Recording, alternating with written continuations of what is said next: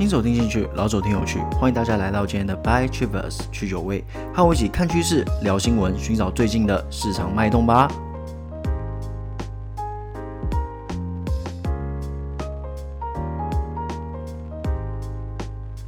星期五啦，各位，假期要来喽！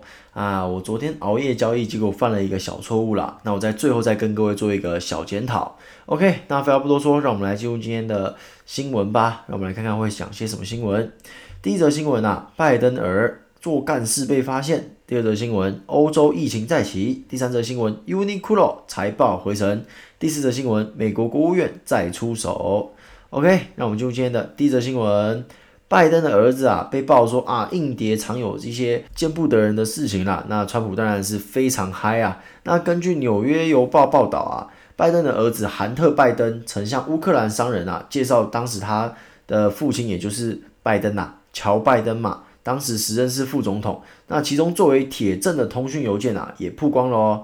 然后韩特还在那之后啊，成为该公司的董事。一个月接受五万美元的薪资作为报酬啊！虽然拜登阵营一直在否认啊，没有没有没有没有，但是川普仍然说他们一家都在骗。OK，那这个细节是什么嘞？在二零一九年呐、啊，拜登的儿子韩特把他的笔电送到一家维修店做一个维修，但是事后并没有取回。哦，说真的，而且联络还联络不上哦。哇，真的是一个富二代凯哥啊！诶，苹果笔电诶。到底值多少钱啊？少说有个五六万台币吧。哇，说不要就不要，那真的是很凯欸。而且不要就算了，里面还摆一堆有的没有的，那真的是我都不知道该说什么嘞。我生这样的儿子，拜登应该也是有点小头痛啊。反正啊，店家最后就在二零一九年的十二月啊，将这个笔电交给联邦调查局啊，然后还将其中的硬碟复制一份给川普的亲信前纽约市长朱利安尼啊。其实我觉得 这个也是不太好啦，毕竟这是别人的私人嘛，就算他没有领回来，再怎么样你也不应该偷偷复制别人的东西嘛。其实有点像是那个陈冠希的私房照事件如出一辙嘛，只是变成拜登的儿子这样子。OK，那这个朱利安尼啊，则决定在大选前将内容转交给纽约邮报。这个笔电也存着很精彩的事情啦，就是韩特与乌克兰的天然气公司的顾问。波兹哈斯奇，哇，这个名字有够难念的，真的是在二零一五年四月啊，有一封往来的邮件啦，其中波兹哈斯奇啊特别感谢韩特，让他有机会赴华府与他的父亲拜登见面呐，而且哦，在二零一四年五月的一封邮件中，哈斯奇哦问韩特说，是否能借用你的影响力来帮助公司啊？这简单的来说就是啊，可不可以借由你爸爸的影响力来这个帮助公司嘛？对不对？啊，韩特是什么？韩特就川普的说法是说，就是一个嗑药儿童嘛。那他能有什么影响力？那当然，简而言之啊，借用他的影响力，不就等于借用他爸爸的影响力，乔拜登吗？也就是时任美国副总统啦。那当然，呃，拜登阵营是一再否认啦，就说啊，没这件事情啊，那些都是吼小啦。那川普当然是不会信嘛，就说啊，都是骗子，都是骗子，都是骗子这样子。那我这边先说一下我的结论啦。这则新闻是纽约邮报报道的哦，我不能跟你们说一定是真的，因为当这个报道出来的时候，包含脸书啊、Twitter，他们在第一时间是不准他们的用户进行转发，因为他们觉得这可能会是一个诶错误的新闻啦，就是不见得是真的，有可能是谣言。不过后来 Twitter 是开放了啦，那 Twitter 执行长也道歉说啊，他们尊重纽约邮报的专业性这样子。那我这边就是。分享我的心得啦，那不一定是真的哦。我再度强调，不一定是真的哦，因为毕竟选战嘛，本来就是各种抹黑造谣，也有可能是假的啦。不过纽约邮报爆出来，那当然是有所本啊。我们这边就不做预测，就是加一点我自己的想法来跟各位做一个阐述。好啦，那在我这边看来啦，这大概就是川普最后的胜算的啦。但是说真的，论丑闻啊，川普可是远远大胜拜登啦。再加上这是拜登的儿子。不是拜登本人呐、啊，你换一个对手，或许拜登就被干掉了。但是在丑闻制造机川普面前啦，这点丑闻应该不足以动摇啦。好了，那进入今天的第二则新闻，这个欧洲防疫啊再度封锁起来了，那可能疫情会卷土重来哦。目前欧洲是每天新增逾十万个确诊病例，各位要知道，欧洲是全部欧洲国家加起来这样子，不是说单一国家十万哦，那就非常可怕。那大幅的超过美国的平均日增五点一万啦。那法国的病例目前是迅速的攀升，于是总统马克宏就宣布，自十七日啊，也就是这周六起，巴黎等九大都市啊，从晚间九点至次日的清晨六时实施宵禁，为期四周哦。然后全法国六千七百万人口有三分之一会受到影响。那英国啊，首相强生也下令了，十七日起啊，首都的伦敦会实施更严格的管制，禁止不同的家庭室内聚会啊，并且呼吁民众减少使用大众运输工具，就是说啊，能走路就走路，能骑脚踏车就骑脚踏车。对，那强生之前啊表示说可能会推行另外一波全国性的封锁，但是被遭到拒绝了，好像是被反对党拒绝啦，因为之前跟各位说过。就民调来说的话，人民是不介意说啊，你再有更积极的措施。但是反对党当然就是有时候也是要为反对而反对嘛。啊，怎么可能啊？什么都跟你一样，那这样谁要投我嘛？就是要做出一点区别性啊。那德国这边是相对好一点啦。德国的总理梅克啊，是再度恳请公民遵守防疫规定，就是老话一句嘛，保持社交距离啊，避免群聚感染之类的。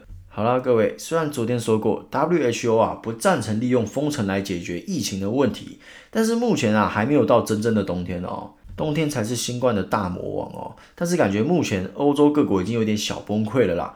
不过再度跟各位说一下，我有打听到欧洲一些地方的病床是 OK 的，并未像当初三月那样的崩溃。不过，就像我刚刚说的啦，真正的浪潮可能还没来啦，应该会在十二月开始冷的时候见真章。OK，进入今天的第三则新闻，Uniqlo 啊开始复苏了，财报越来越好看啦。在十五日的时候啊，Uniqlo 发表他们的营业利益啊，预料将达到两千四百五十亿日元啊，相当于二十三亿美金，高于分析师预期的两千四百二十四亿日元啊，那也回到了新冠疫情爆发之前的水准。OK，各位。我之前就说过纺织这一块了，不过我这边要做一个小修正啦。我当初说啊，我为什么看好纺织嘞？是因为疫情就要诶一个怎么讲，就是流感化嘛，大家都习惯啦，所以会有一个报复性的消费。不过就像我刚刚说的，我的刚刚就是上一则新闻，疫情有回温的迹象，所以说你要突然来一波大的报复性消费，可能是有点难呐。不过大家要知道，现在全世界各地的人们是确实走出家门的啦。跟之前不太一样，那因为我人在国外啊，疫情依旧不乐观嘛。但是我身边的人啊，包括在地人啊，基本上都生活的跟一般人一样啦，就只是戴个口罩啊，该出去也是出去啊。只是有些店家他们会调整他们的作息嘛，因为毕竟政府有加强防疫嘛。OK，所以说啊。服饰这一块啊，应该是有机会慢慢的回温啦，再加上乙烯报价上扬啊。不过你说要像一些热门族群一样哦，一直喷，一直喷，一直喷，那可能是有难度的。所以说，如果各位对服饰啊、对纺织这一方面有兴趣的话，那你们可以多做点功课。那我这边的看法是，诶，他们这一块比较算是相对保守的族群啦。就是比较防守类型的，就是你现在买应该是不会死掉啦。但是你说哦，你要赚一波大的，可能也很难呐。不过不管怎么样啦，只要有自己好好的做功课，呃，这些应该都是还不错的标的啦。就只是相对跟其他族群比起来比较保守一点而已。OK，进入今天的第四则新闻，美国的国务院啊可能会将蚂蚁金控纳入黑名单。OK，蚂蚁金控何方神圣？我相信很多人都不知道啊。蚂蚁是那个在地板上爬的蚂蚁吗？诶。如果它只是一般在地板上爬的蚂蚁啊，是不可能引起美国人的注意啦。来，我来简介一下蚂蚁金控是什么样的来头哈。在二零一四年啊，阿里巴巴集团分拆旗下的金融业务，成立浙江蚂蚁小微金融服务集团股份有限公司，简称蚂蚁金服啦。那在今年的六月啊，变更为现名，也就是蚂蚁金控啊。那截至二零一八年哦。蚂蚁金服的估值达到一千六百亿美元，是全球最大的独角兽公司。诶，这边先来科普一下，诶，什么是独角兽公司？大家一定常常听到嘛，尤其是有在关注美股的人，更是常听到啊，什么独角兽，什么独角兽啊。你们可能有些人不知道的，就觉得说，哦，那就是一个屌公司，但是你不知道它屌在哪里。来，我这边跟各位说一下，独角兽公司的定义是什么？独角兽公司的定义啊，是说这间公司在上市的十年内。达到市值十亿美金啊，就是它的估值达到十亿美金以上，我们叫它为独角兽公司。来，各位，蚂蚁金服现在是一千六百亿啊，一百六十倍，好不好？有没有可怕？非常的可怕啊！还有最屌的一件事情是什么？支付宝就是他们家的，我相信各位应该有听过支付宝吧？中国第三方支付两宝嘛，行动支付两宝，支付宝跟微信。那其中的支付宝就是他们的嘛。那之前的那个有一个集数在讲数位人民币，我讲过这个中国的行动支付，支付宝跟微信啊，基本上就占了九成的市占了啦，所以就知道支付宝有多么的庞大啦。那其实这则新闻啊，主要就只是让大家增广见闻而已啦。之前数位人民币就说过类似的东西了啦，我并不觉得选后蚂蚁金控还是会被为难，可能之后就默默的松绑了。讲难听一点，PayPal 不想要中国市场了吗？虽然我不是很看好 PayPal 啦，诶，大家知道 PayPal 吗？可能台湾人没有那么清楚 PayPal 是什么啦。其实 PayPal 也是一个第三方支付的软体啦，诶，不能说是软体，应该说是公司，在国外是蛮常用的。那它的作用就是，哎，你如果不信任那个厂商，你就是先把钱转到那边，然后再透过它再去做一个转钱的动作。第三方支付就有点类似，诶，帮你做保这样子。那我个人是不看好 PayPal 啦，为什么？有两点不看好 PayPal 的两点，我说的是 PayPal 在中国的市场两点。第一点，PayPal 是在二零一九年十二月才进入中国，也就是说，诶，它在去年才进去的。第二点啊，现行的第三方支付在中国已经十分成熟了，呃，也就是说，PayPal 现在进去基本上我是不觉得它会有实战啦。不过它还是进去了，那就就我们就坐着看嘛。不过这不是重点啊。所以说啊，如果美国真的这么强硬，那礼尚往来嘛，中国会不会刁难美国的银行？对不对？会嘛？美国的银行在中国也是有业务的啊。如果这样子被刁难，那是不是在中国的市场就被搞掉了？有机会吧？那除此之外啊，现在算是 FinTech 风头的开始啊。不论是中国还是美国，在这个时候打起来，说真的就是两败俱伤，反而会便宜到其他国家的 FinTech 公司。总而言之，我觉得现在就是听听就好了啦。等大选结束之后再观察。现在美国的制裁啊什么的什么的什么的，听听就好啦，就当梦一场啦。真正的见真章是等大选结束之后。新的总统确立对中的方针，我们才能来做进一步的调查、进一步的探讨嘛。那现在就是我跟各位说的中美贸易战，我们就是诶适时的卡点油，蹭点这个热度，然后赚点价差，这样子就好了，赚点利多新闻，这样就好了。那其他就不用想太多了，不用想说哦，中国死定了，或是啊美国好蠢，别这样想。在新的总统来之前，选举结束之前，那些都是 bullshit，好不好？？OK，那今天的新闻就到这边喽。接下来进入到我一开始说的，诶，要来跟大家检讨一下说，啊，我的操作到底出了些什么问题呢？那昨天的集数就跟大家说过了，我不会再做那个那个单元，就是我的持股怎么了，因为我觉得有点隐私嘛，然后就不再继续往下做了。那取而代之的，我会分享我操作当日操作，如果我当日有操作了。我就跟大家分享我的心得，因为就就像我之前跟各位说的，我有时差嘛，我不可能每天在熬夜跟你操作股票，这样子真的是太愚蠢了。我还有那个早上还有事情要做，没有那么多美国时间这样子搞。OK，那我来说说看，我到底犯了什么样的错误，来跟大家分享一下。我主要犯的错误啊，其实就是违背自己的心法。什么心法嘞？之前应该跟大家有默默的提过了，就是买入的理由跟卖出的理由。那我这整件事情是这样啦，因为。诶，我熬夜嘛，所以其实我那天同天早上是早班，所以其实我睡的没有很多啦。诶，也不是说睡眠很多，因为我前天也熬夜啊，我好像一直在熬夜，有没有？因为前因为 podcast 的事情其实蛮复杂的，有时候要为了大家的消息的正确啊，所以我会稍微做点功课这样子，有时候会做很晚，诶，有时候晚到不小心就看盘了啊，我也没办法，我真的很不想看盘。基本上我是强迫自己大概十二点啊一点左右睡觉，就不要去看盘。为什么？我一旦看盘了，至少要看三十分钟嘛。哪有人不看早盘的啊？那一看可能就投入进去了。因为有时候我们这些看会看比较多的，开始会看一些其他的有的没有的资料啊，开始看什么线图啊什么的，还有当日成交的明细什么的，看有没有人在拉。怎么怎么一不小心一看就看过头了，所以说我就强迫自己尽量不要去看盘啦，因为毕竟只要是买趋势，理论上是不用怕嘛。然后结果昨天哇鬼迷心窍，因为我 podcast 做很晚嘛，呃鬼迷心窍看一下盘，我靠就手贱嘛，啊手贱之余嘞就觉得说就头脑又昏昏的，因为早班嘛已经一整天很累了，然后做完 podcast 又更累，然后就开始哦诶我是不是哦已经赚了二三十趴，我赶快把它出掉，哇真的是脑袋真的是不知道在想什么东西，就是。我完全没有卖出的理由，但纯粹就是因为啊，我好像已经赚了二十几趴了，我要把它出掉。